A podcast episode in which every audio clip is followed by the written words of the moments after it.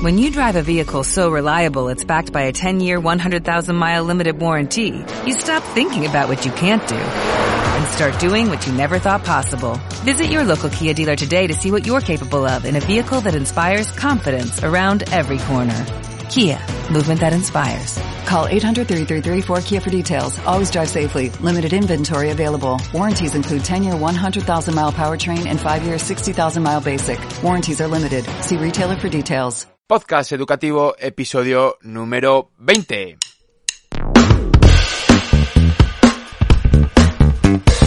Hola, ¿qué tal? ¿Cómo estás? Muy buenos días, soy Juan José Millán y te doy la bienvenida al podcast educativo número 20 del martes de 12 de abril de 2022. El podcast en el que tratamos temas de educación, de psicopedagogía, de psicología, lenguaje, orientación profesional, en definitiva, todo lo que puede interesar a padres, madres y profesores de todos los niveles educativos. Bueno, ya vamos por el episodio número 20. ¿Tú qué tal? ¿Cómo van estos días? ¿Estás consiguiendo descansar? Seguro que sí, aunque aún tienes tiempo para descansar muchísimo más y hacer un montón de cosas interesantes. Hoy se celebra el Día Internacional de los Vuelos Espaciales Tripulados, porque hoy es el aniversario del primer viaje espacial tripulado por el ser humano, que se llevó a cabo pues un día como hoy, un 12 de abril, pero en el año 1961. El astronauta fue el ruso Yuri Gagarin, la finalidad de este día, de esta celebración, es la de valorar el progreso científico y su contribución al desarrollo sostenible y asegurar que se cumpla la tarea de llegar a otros mundos con fines de paz, tal como indica la ONU en la declaración de este día en el año 2011. Pero además, tristemente, hoy es el Día Internacional de los Niños de la Calle. Qué triste que tenga que existir un día como el de hoy, que persiga el derecho a la igualdad para todos los niños del mundo que esto no debería suceder. Pero la triste realidad es que millones de niños viven totalmente desprotegidos y en absoluta vulnerabilidad en la calle, con las implicaciones a nivel físico y psicológico que esta situación tiene. Además de ver quebrantados ciertos derechos fundamentales como el derecho a la vida, a la supervivencia y al desarrollo, el derecho a la educación, el derecho a la alimentación, el derecho a la protección, el derecho a la identidad, el derecho al juego, el derecho a la libre expresión y en muchas ocasiones también el derecho a la familia. No es un tema agradable y en ocasiones no es fácil tratarlo con los hijos o con los estudiantes, pero tal vez si no lo has hecho con anterioridad, hoy puede ser un buen día para sensibilizarse sobre este tema y tratarlo en casa o apuntarlo bien para buscar recursos y la forma de enfrentarse a este tema en el aula.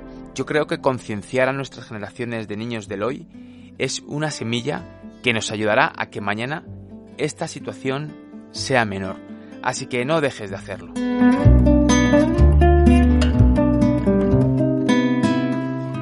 Y en el episodio de hoy vamos a hablar de las faltas de ortografía. ¿Nos debemos preocupar cuando un escolar tiene muchas faltas de ortografía? ¿Debemos hacerles escribir muchas veces esas palabras o escribir esas letras en las que comete errores?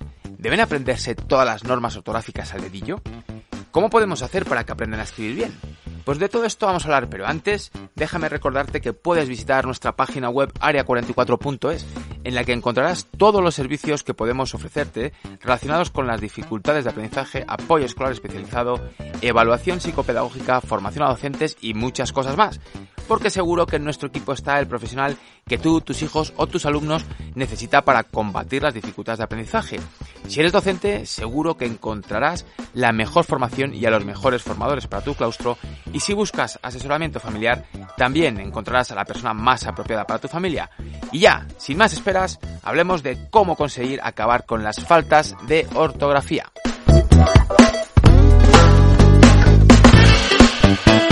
Es muy habitual preocuparse cuando vemos que un escolar comete muchas faltas de ortografía.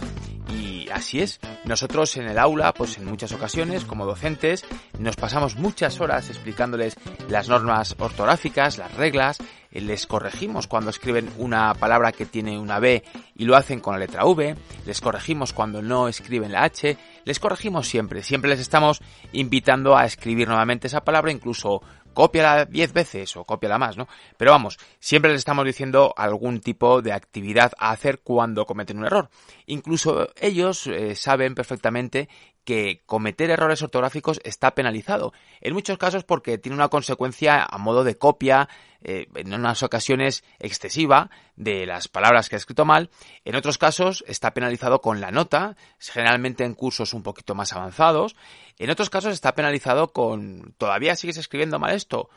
Bueno, pues estas cosas tendríamos que tenerlas en cuenta porque si nos damos cuenta, cada vez que estamos recriminando a un escolar por sus faltas de ortografía y tiene una consecuencia que para él es negativa, esto tendría que tender hacia un aprendizaje o hacia una mejora, pero si tú eres maestro yo te pregunto, ¿esto sirve para que se corrijan las faltas ortográficas? Es decir, cuando tú le pones un, vamos a decir, castigo a un escolar, bien sea por recriminar en público, o por hacerle copiar, o por reducirle la, nota, la nota que habría obtenido en esa respuesta de no haber sido por esa falta ortográfica, ¿cambia?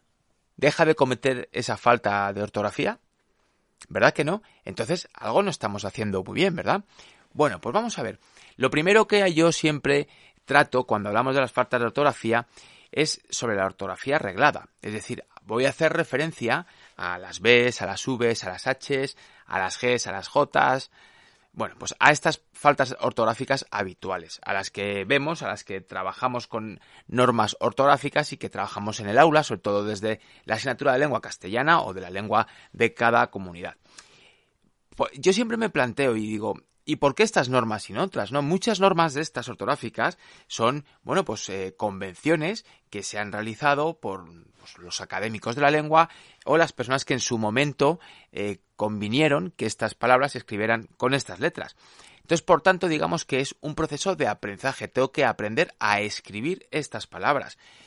Bueno, vamos a dar tiempo. Hay niños que tendrán más facilidad para ello y otros que les costará un poquito más. En algunos casos porque realmente pueden tener otro coste mayor, como sea el de expresarse por escrito o el de construir la palabra o, el de dar respuesta a la pregunta que se le está realizando por escrito, donde ponen todos sus esfuerzos y dependiendo de la edad, lo mismo a lo mejor no discriminan o no ven la importancia que tiene escribir correctamente, porque si escribo con B o con V suena igual, o si escribo con H o sin H suena igual, lo mismo con la G y con la J, algunas veces sí, otras veces no.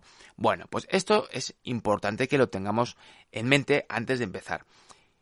¿Qué es el donde está el gran problema? El verdadero problema de la ortografía no está en este tipo de ortografía eh, reglada, está en el contenido de la palabra escrita. Es decir, lo que nos preocupa es que si yo tengo que escribir una palabra, como por ejemplo podría ser clase, pues que la L esté después de la C, que luego venga una A, luego venga una S y luego una E. O si tengo que escribir la palabra tractor, que aparezcan todas sus letras en su orden. ¿Cuándo nos vamos a preocupar? Aquí sí que nos tenemos que preocupar cuando se producen omisiones, se producen sustituciones de letras, se añaden letras que no están en esa palabra estos errores sí nos van a preocupar más. No deberíamos entenderlos como unas faltas ortográficas tal cual, y estos nos tienen que llamar la atención. Este es un componente disortográfico que veremos en siguientes episodios, pero que ya puedes ver el vídeo en el que hablamos de la disortografía. Te lo voy a dejar enlazado en las notas del programa porque realmente es importante conocer este componente, tanto si eres maestro como si eres padre o madre, porque esto tenemos que identificarlo, porque a veces tiene otras respuestas que no simplemente una mala letra o unos errores ortográficos. Tanto, te invito a que reflexiones acerca de ello y que observes los cuadernos, la escritura convencional que tienen tus hijos o tus estudiantes, si realmente los errores que cometen a nivel ortográfico son de, este, de estas características, letras tipo BV o errores tipo omisión, sustitución, etc. En este último caso, sí tendríamos que preocuparnos un poquito más y hacer una consulta al orientador del centro o a un especialista. Vamos a volver a hablar de las faltas de ortografía habituales, estas B, estas V, las H, las G, las J. Cuando trabajamos en el aula en primaria enseñándole las normas ortográficas, ¿se las saben todas siempre? Bueno, pues yo te podría contar que he tenido experiencias en el aula como docente en la que sí ha habido estudiantes que se las sabían perfectamente todas, pero muy bien además, y eran capaces de contestarlas y te las podían decir casi casi todas de memoria. ¿Y de estos estudiantes sabes cuántos las usaban de forma correcta? Es decir, ¿cuántos de los estudiantes que se sabían las normas ortográficas no escribían mal la B o la V o la H? Ninguno. Todos cometían errores ortográficos. Es decir, por muy bien que se sepan las normas ortográficas, esto no tiene una relación directa con no cometer errores ortográficos. Por tanto, por supuesto hay que saberlas porque tenemos que conocerlas y entra dentro de los contenidos curriculares, pero quizá tenemos que hacer alguna otra cosa más, es decir, no es suficiente solamente con saberse las normas ortográficas para que nuestros estudiantes, nuestros hijos, escriban correctamente. Yo te voy a dar algunas ideas. Lo primero es conocer muy bien al niño en concreto, al niño en, especial, ¿no? Es decir, a mi estudiante o a mi hijo, tengo que saber muy bien cuáles son sus puntos fuertes, porque a lo mejor tiene muy buena memoria visual, entonces tendré que trabajar desde esa perspectiva. O quizá tenga muy buena memoria auditiva, quizá retomar ciertos sonidos de las Bs, de las Vs y de las Y, por ejemplo, o de las dos Ls, podrían ayudarnos a que pudiera discriminar y diferenciar correctamente entre estos sonidos. Es decir, estrategias podemos encontrar muchas, pero yo quiero hablarte hoy de una muy interesante que es la conciencia ortográfica. La conciencia ortográfica no es más que lo que su propio nombre dice, tomar conciencia de la ortografía, tomar conciencia de por qué esta palabra va con B, por qué esta palabra va con V. Y voy a ponerte un ejemplo. Vamos a hacerlo con las letras B y V en una actividad muy sencilla. Le vamos a proponer leer un texto en todas las palabras o en prácticamente todos los textos vamos a encontrar letras con B y con V. Vamos a pedirle que hagan una columna en la que aparezca la letra B y otra en la que aparezca la letra V. Y le vamos a pedir que ponga la letra que va delante y la letra que va detrás, por ejemplo. Este podría ser una primera idea. Y luego, cuando lleve un buen rato escribiendo estas cosas, le preguntamos a ver si obtiene algún tipo de conclusión.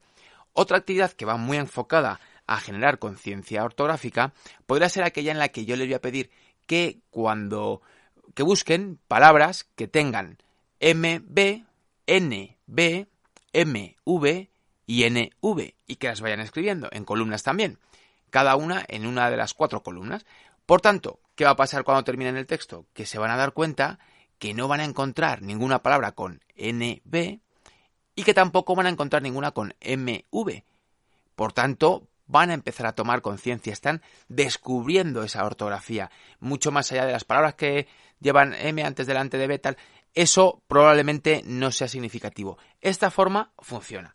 Y de la misma forma que esta herramienta, esta estrategia de la conciencia ortográfica funciona muy bien, te voy a dejar enlazado en las notas del programa también el enlace a una página nuestra en la que vas a poder trabajar con tus hijos o con tus estudiantes la letra H y si sigues las instrucciones tal como están presentadas en esta página, podréis usarla a la perfección en 7 días. Tal cual. En 7 días se trabajará bien con la letra H, se evitarán los errores con la letra H. Por tanto, te invito a que pruebes eh, a llevar a cabo, a llevar a la práctica estas actividades y que, bueno, si quieres luego nos cuentas qué tal ha ido con ellas, porque realmente funcionan. Yo he trabajado con ellas mucho tiempo, las hemos trabajado con muchísimos estudiantes y siempre han funcionado muy bien. Incluso en algunos casos lo que hemos hecho ha sido multiplicar el 7 por 3, 21, y conseguir eh, cada una de las fases repetirla durante 3 días, de manera que al final en 21 días manejas la H, vamos, de una forma espectacular hay algunas ideas que, bueno, pues que me rondan mucho la cabeza siempre cuando me planteo el tema de las faltas ortográficas, cuando hablo con docentes acerca de las faltas ortográficas o con familias. La primera es porque siempre corregimos con un color rojo, redondeando de una forma muy llamativa las faltas y con muchísima fuerza. No sé, a mí siempre me ha generado una perspectiva un tanto negativa, que sí, hay que marcarlas y tienen que ver dónde está el error. Pero es que a veces cometemos el error de redondear la palabra entera y ya está. Hombre, pues igual hay que marcar cuál es la letra que está mal escrita. ¿Y por qué no la subrayas? ¿Y por qué no la subrayas si le preguntas o le invitas a pensar dónde pueden estar los errores? Yo, cuando he trabajado como docente en aula, siempre que he encontrado algún tipo de error ortográfico, nunca te lo he dado corregido, resuelto, o muy pocas veces lo he hecho. Yo he intentado aprovechar esa situación para generar una oportunidad de aprendizaje, Oye, mira, es que has escrito esto con V y va con B. Perfecto. Oye, mira, revísate esta palabra que algo pasa. Y entonces va a empezar a pensar y va a empezar a contrastar algunas cosas. A lo mejor le pides que la busque en algún sitio, en algún diccionario o en internet, o que busque alguna frase en la que aparezca esa palabra, o le das tú un par de frases en las que aparezca y que vea la diferencia. Bueno, pero lo interesante es aquí que puedan discriminar y que puedan aprender del error. Marcarlos no sirve para nada, salvo que queramos hacer una galería de errores ortográficos, que no sé yo a dónde nos puede llevar. Pero vamos, por favor, utilicemos cada error como una oportunidad de aprendizaje y invitemos al estudiante a que vea dónde está el error. Otra de las cosas que me llama mucho la atención es, ¿solo les pedimos escribir unas cuantas veces esa palabra con errores? ¿Esto realmente no sirve? Yo creo que no, es decir, yo sí que he trabajado un poco en la repetición de palabras porque sí que es cierto que, que, estos enfoques tan programáticos quizá pueden aportar algo por el simple hecho de aprendizaje por repetición. No obstante, nunca me han convencido demasiado. Siempre he intentado decir, oye, mira, pues has cometido un error en esta palabra, busca dónde está el error y cuando lo encuentres escribe tres frases, por ejemplo, en las que aparezca esa palabra estamos contextualizando la palabra, estamos dándole un uso, con lo que es más probable que la próxima vez que use esa palabra, por el simple hecho de conectar con una intención expresiva, con una producción, con la intención de producción de una instrucción, de una orden, de cualquier tipo de frase, quizá recuperan mucho mejor la forma de escribir la palabra. Yo esto lo he comprobado muchas veces en el aula y me ha funcionado muy bien. Aquí también yo te recomendaría que el número de veces que repitan la palabra sea el número correspondiente al curso en el que nos encontramos. Si estamos en tercero de primaria, hazlo tres veces. Si estamos en cuarto, hazlo cuatro. Y si estamos en quinto, cinco. Y si estamos en sexto, seis. Tal vez luego primero eso podrían ser siete y así sucesivamente, ¿no? Yo creo que ya ahí tendríamos que cambiar el enfoque en secundaria. Pero bueno, si quieres probarlo, te recomiendo que lo hicieras de esa manera. Te recomendaría también que, que seleccionaras objetivos para trabajar la conciencia ortográfica. No podemos aprender a escribir todas las letras de forma correcta el mismo día, ni la misma semana, ni el mismo mes, y tal vez tampoco ni siquiera el trimestre o incluso el curso. Vamos a marcarnos objetivos por semanas o por meses. Oye, este mes vamos a adquirir conciencia ortográfica de la B. Al mes siguiente ya tenemos la B bien manejada, vamos a adquirir conciencia ortográfica de la V. El tercer mes reforzamos ambos. El cuarto mes nos metemos con otra confrontación de letras, como por ejemplo la G y la J, o la Y y las dos Ls. Es decir, vamos a intentar encontrar esos objetivos y marcarlos bien. Y luego esto sí que otra otra idea que a mí me viene muchas veces a la cabeza es si estamos penalizando por errores en las faltas ortográficas en exámenes. Claro, lo normal es que me digas que sí, o que piense, o que lo estés haciendo, ¿no? En el aula. Pues yo creo que es un error. Eh, yo creo que es un error porque, a ver, salvo que se trate de la asignatura de lengua, en la que sí que es un objetivo a valorar o a evaluar, si en historia le estás quitando puntos porque ha escrito mal una palabra, no estás valorando su conocimiento de la historia. Estás valorando eh, una falta ortográfica o le estás penalizando por una falta ortográfica, no porque no conozca la historia.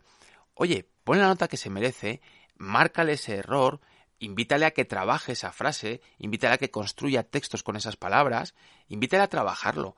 Pero yo creo que no es justo disminuir esa puntuación por un error ortográfico en una materia que no pretende conseguir que escriban bien estas palabras. Ya sé que muchas veces me dirás, hombre, es que eh, tiene que saber cómo se escriben las palabras técnicas en, mi materia, en biología, en física, en matemáticas, en historia, incluso los apellidos de, de los personajes ilustres, bueno, los puedo aprender, pero ¿realmente tenemos que quitarle puntos en el examen por eso? Vamos a darnos tiempo. Tal vez en un segundo de bachillerato la cosa sea un poco diferente. Pero vamos a darle tiempo, sobre todo si nos encontramos en quinto, en sexto, en primero, en segundo de secundaria. Vamos a ir con un poquito más de calma, con más de tiempo. Vamos a planificar. Esto es una idea fantástica a nivel claustro, a nivel etapa de educación primaria. Empecemos desde el principio a planificar de forma secuenciada cómo hacer para generar esa conciencia ortográfica. Y veréis que hay cambios bastante impactantes y bastante rápidos. Y hasta aquí con este episodio número 20 del podcast educativo en el que hemos hablado sobre las faltas de ortografía. Acuérdate que tienes enlazada en las notas del programa la página para el uso de la letra H en 7 o en 21 días. Si tienes dudas, consulta con nosotros. Y no te olvides de suscribirte al podcast, de suscribirte a nuestro canal de YouTube con un montón de contenidos en vídeo sobre dificultades de aprendizaje Y muchísimas gracias por tu valoración de 5 estrellas en la plataforma en la que estás escuchando este podcast o el like en la red social en la que lo estás viendo. Y ya lo sabes, en estas vacaciones de Semana Santa seguimos con un episodio diario, así que no te olvides de pasarte por aquí. Y nos vemos mañana miércoles porque vamos a tratar un tema que tristemente es noticia, la ansiedad. Y más en concreto la ansiedad infantil. Veremos qué es, cómo se manifiesta, cómo se evalúa y veremos dos aspectos importantísimos de ella, de la ansiedad. La ansiedad o el estado de ansiedad y el rasgo de ansiedad. Será un placer compartir contigo algunas claves para el manejo de la ansiedad infantil en las primeras horas del día de mañana contigo. Y hasta entonces que tengas un fantástico día.